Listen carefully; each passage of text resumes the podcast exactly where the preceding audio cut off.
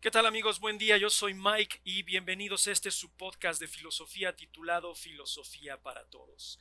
En el capítulo anterior, en la sesión anterior, les había comentado que íbamos a estar hablando de varias corrientes filosóficas y que íbamos a enfocarnos principalmente a varios autores específicamente. Y pues ahora es el turno de los presocráticos. Déjenme les doy primero una especie de antecedentes de sucesos históricos que se dieron en cuestión a los presocráticos Lamentablemente no hay registro de los presocráticos. Los presocráticos hicieron documentos, pero con el paso del tiempo se, fueron perdiendo en la historia, además de que hubo grandes conspiraciones en contra de ellos, tanto religiosas como políticas, que pues hicieron que se fuesen que se fuesen perdiendo sus, este, sus escritos, su legado a través de la historia. Sin embargo, bueno, tenemos que agradecerle mucho a la Iglesia Católica. Aquí vamos a hablar mucho de la Iglesia Católica, con todo respeto a todas las personas que sean creyentes, a todas las personas que tengan una ideología religiosa. Vamos a criticar mucho la religión, pero nunca con el afán de juzgar, siempre con el afán de crecer filosóficamente, crecer el raciocinio y crecer la forma de pensamiento de todos y cada uno de ustedes y cada una de las personas que nos estén escuchando. Eh, bueno, déjenme les cuento que en la antigüedad se trató de erradicar el pensamiento filosófico, porque los presocráticos tenían una intención. ¿Cuál era esa intención? Bueno, lo que querían era quitarle la justificación a los sucesos naturales a Dios que Dios no fuese quien eh, justificara todo lo que sucedía, los terremotos, los maremotos, los huracanes, las erupciones volcánicas, pues como eran fenómenos naturales que ellos no podían explicar, más bien la, la civilización de esa época no podía explicar, pues se lo atribuían siempre a una deidad, se lo atribuían siempre a los dioses, y es por eso que lo primero que vamos a analizar aquí, antes de comenzar con los presocráticos, es un pequeño resumen sobre un libro que escribe un filósofo griego, bueno, filósofo, historiador, eh, cuenta cuentos, llamado eh, Hesiodo. ¿Quién era Hesiodo? Bueno, Hesiodo era un filósofo que se dedicó a recopilar todas las creencias de la época de la antigua Grecia, de la antigua Grecia ¿no? los antiguos griegos. Él escribe un libro llamado La Teogonía, donde es una explicación cosmológica, cosmológica que aquí viene de la palabra cosmos, universo, logos, orden, conocimiento, explicación, de cómo surge el universo. Y pues obviamente ustedes eh, se preguntarán qué contenido tiene este libro, pues prácticamente es lo que nosotros conocemos hoy en día como mitología griega, ¿no? es el origen del universo, el nacimiento de caos, caos que da origen a los dioses primordiales, eh, Uranos, Gaia, Gea, y que de ahí se da la titanomaquia, que es la lucha entre los olímpicos y los titanes y el surgimiento de la humanidad tal cual.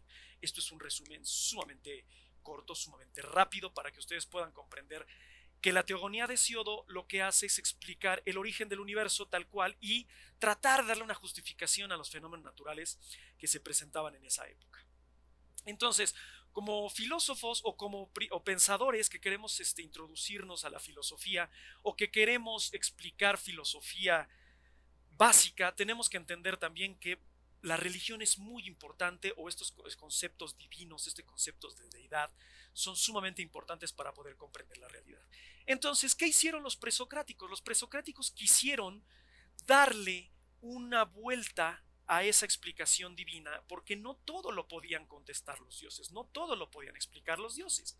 Los dioses estaban ahí, pero no intervenían, o más bien intervenían cuando los dioses les convenía, ¿no? Epicuro va a decir que no es eh, que los dioses intervengan cuando les convenga, es que los dioses intervienen por voluntad natural, los dioses son naturaleza.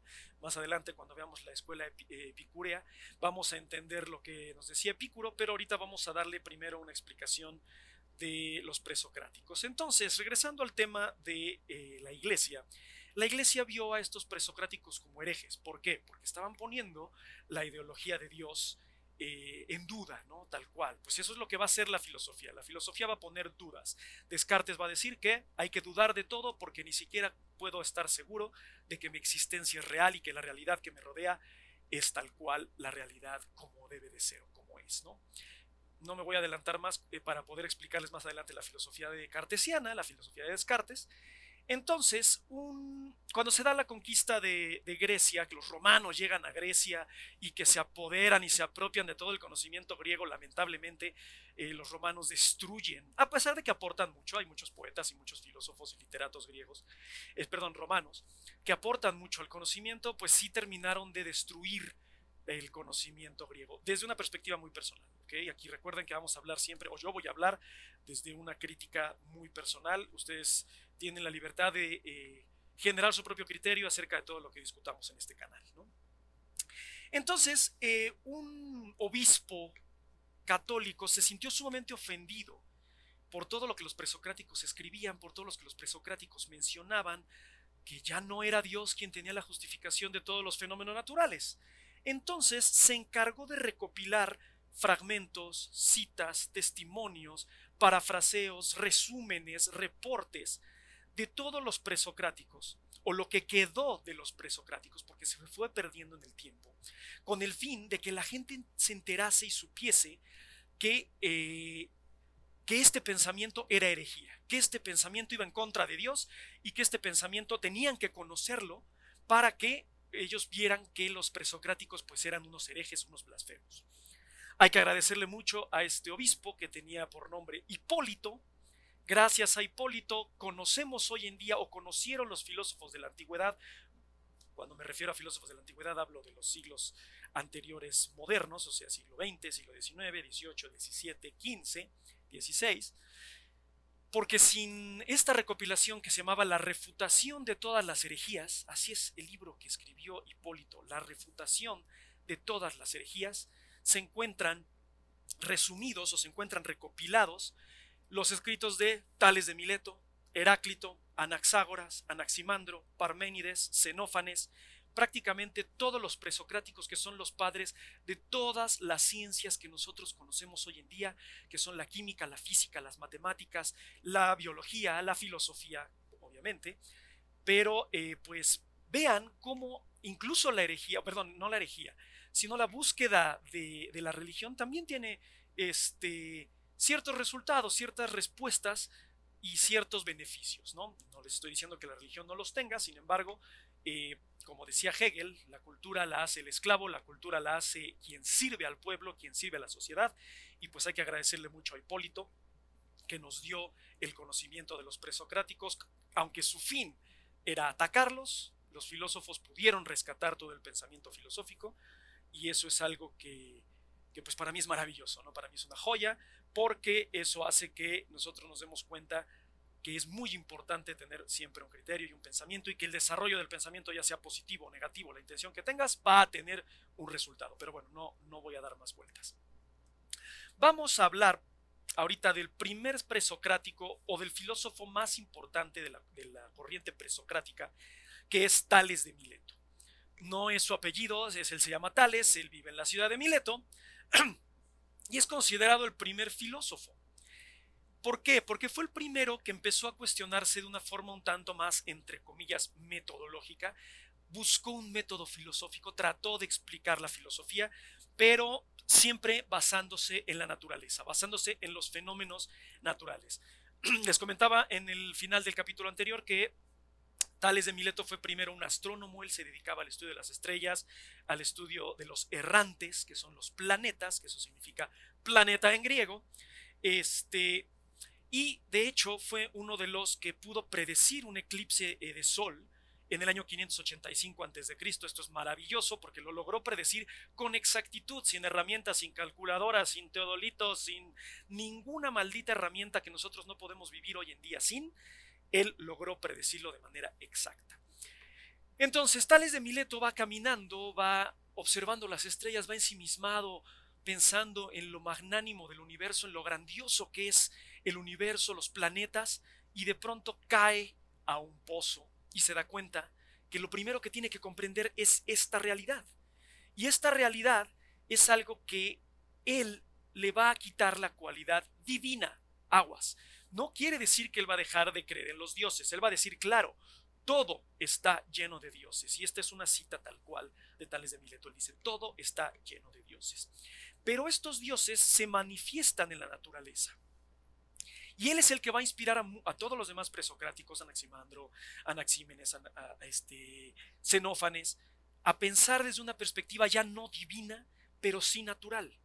Entonces, su choque con la realidad es a lo que a él lo despierta al mundo y dice, hay que analizar este mundo.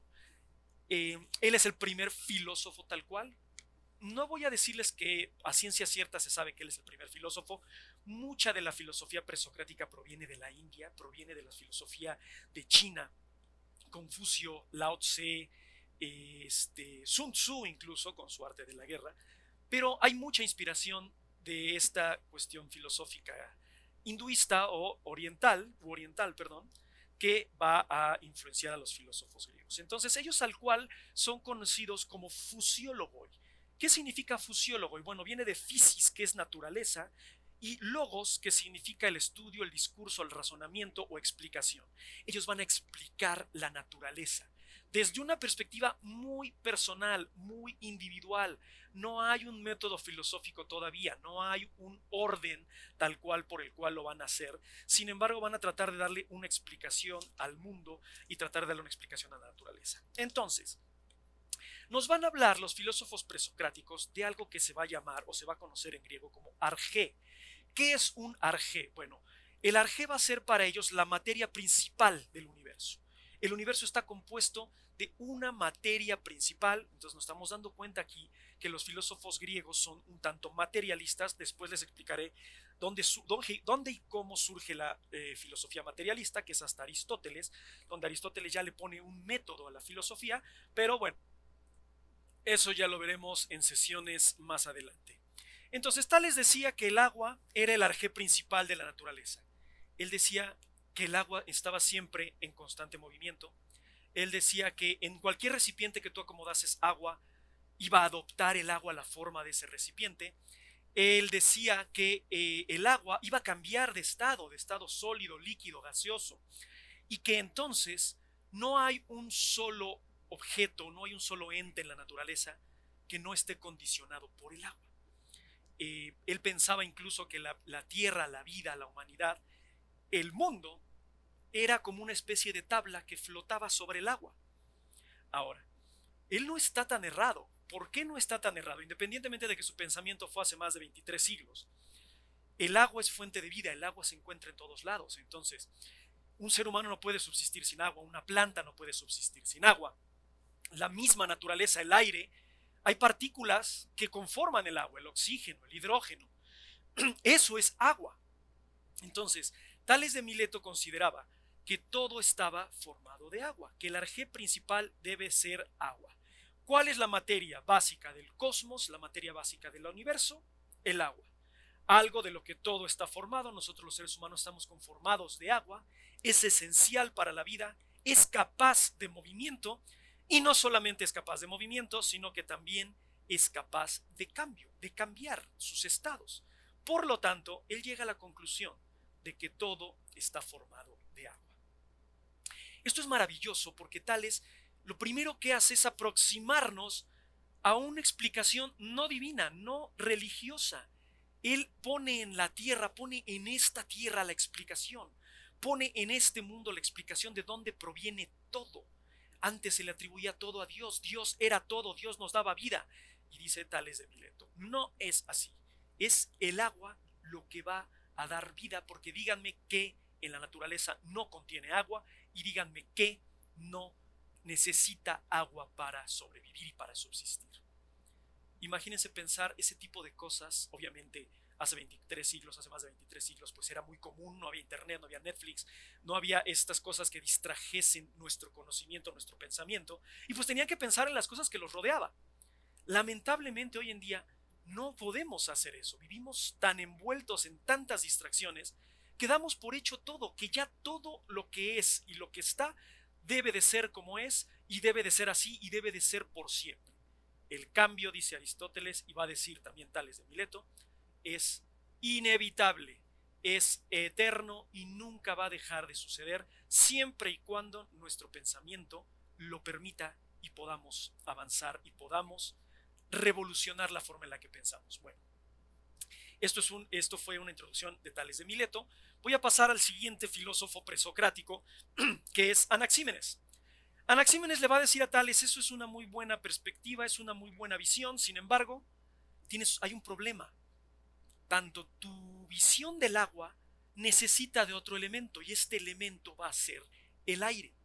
El aire, o más bien, bueno, ahorita lo podemos comprender porque conocemos los elementos y está el hidrógeno, el oxígeno, que son gases, ¿no?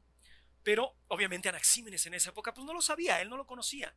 Y él decía, no está la Tierra flotando en agua, no es una tabla que flota en agua, sino que es agua y tierra que están flotando, son un disco plano, recuerden que para esta época ellos pensaban que la Tierra era plana, que está compreso, o sea, más bien, es la Tierra es plana porque el aire la comprime y está flotando en aire. Esto es sumamente interesante y sumamente maravilloso porque pues tal vez no hay oxígeno, no hay hidrógeno en el espacio, pero la Tierra se encuentra flotando en aire. Y Anaxímenes lo dijo hace más de 23 siglos.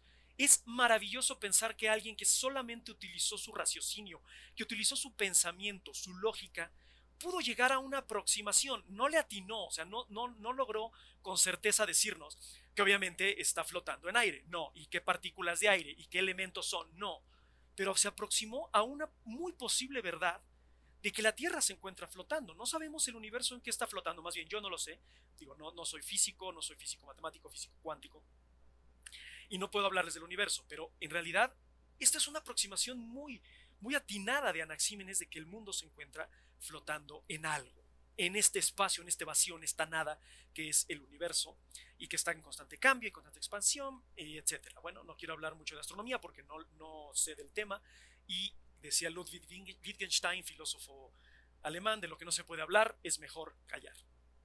Pero continúo. Y él explica que incluso el agua de Tales de Mileto tiene partículas de aire. Él hace tres fórmulas para explicar cómo los elementos que ellos consideraban en la naturaleza en esa época, los que les mencioné hace rato, necesitaban de aire. Él decía, primera fórmula, aire más condensación es igual a agua.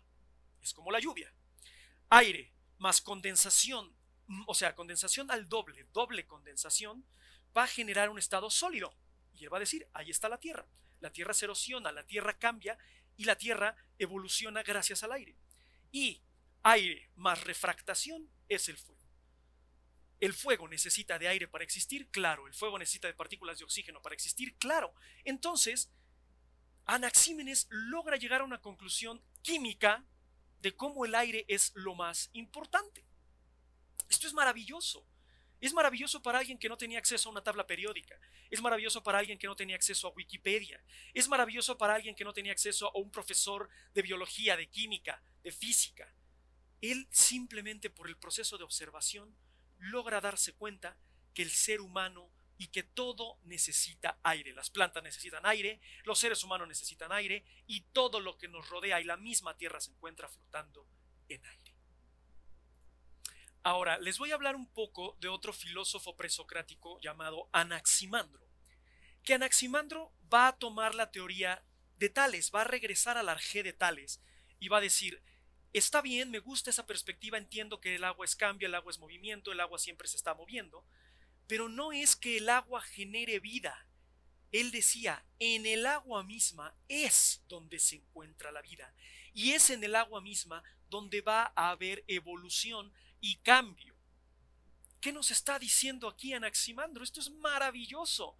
Antes de Charles Darwin, Anaximandro dijo, el ser humano y los entes evolucionan a través del agua. La teoría de evolución dice que éramos partículas, que éramos bacterias, que se encontraban en el agua y que con el paso de los años nos fuimos adaptando y fuimos cambiando y tuvimos que salir del agua, nos crecieron piernas, nos crecieron brazos, eh, nacieron los pulmones, evolucionaron, evolucionaron, perdón, se desarrollaron los pulmones y fue ahí donde pudimos adaptarnos a la Tierra. Pero entonces Anaximandro fue el primer evolucionista Anaximandro hace más de 23 siglos le dio las bases a Charles Darwin para poder hablar de evolución.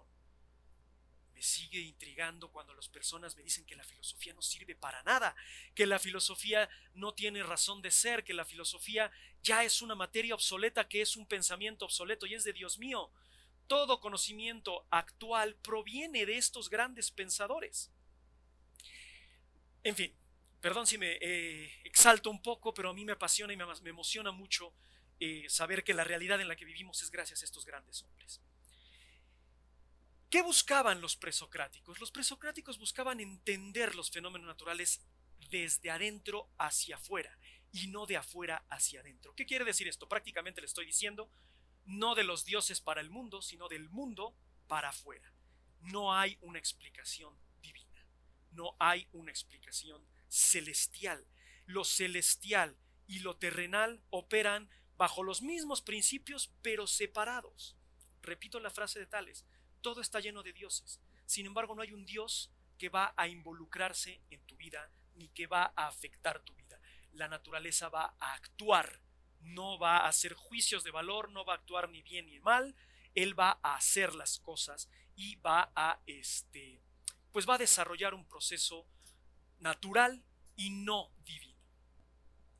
Espero no haberlos agobiado. No hemos terminado con los presocráticos, pero no me quiero extender más porque ya llevo un poco más de 20 minutos. Y les recuerdo que estos podcasts quiero que sean pequeños para que ustedes no se eh, arten, no se ofusquen y que también les dé tiempo que en el rato en el que vuelve a salir otro podcast ustedes puedan reflexionar, pensar, como decía Aristóteles, para que pues sean críticos y tengan una perspectiva diferente cuando tengamos el próximo podcast. Además de que el próximo presocrático del que les voy a hablar es un presocrático muy importante. Es un hombre que se llama Heráclito y que nos va a regalar algo maravilloso para el pensamiento, que es lo que él va a acuñar como logos. ¿Qué es el logos? El logos le va a dar orden, el logos le va a dar razón a todos estos principios. Él no tiene ningún arjé en particular, pero se le atribuye un arjé, que es el arjé del fuego. Más adelante les explicaré por qué se le atribuye arjé, aunque Heráclito en sus escritos, en las citas, en todos estos este, fragmentos que se encontraron sobre él, no existe tal cual una mención del eh, fuego como arjé, pero se le atribuye cuando veamos y cuando analicemos y razonemos la filosofía heraclitiana, ustedes tratarán de entender o entenderán por qué se le atribuye el arjé del fuego a Heráclito. Soy Mike, muchísimas gracias por escucharme. Los veo o los más bien los escucho, más bien no me escuchan, porque yo no puedo ni verlos ni escucharlos. La próxima semana, esto es Filosofía para Todos, cambio y fuera.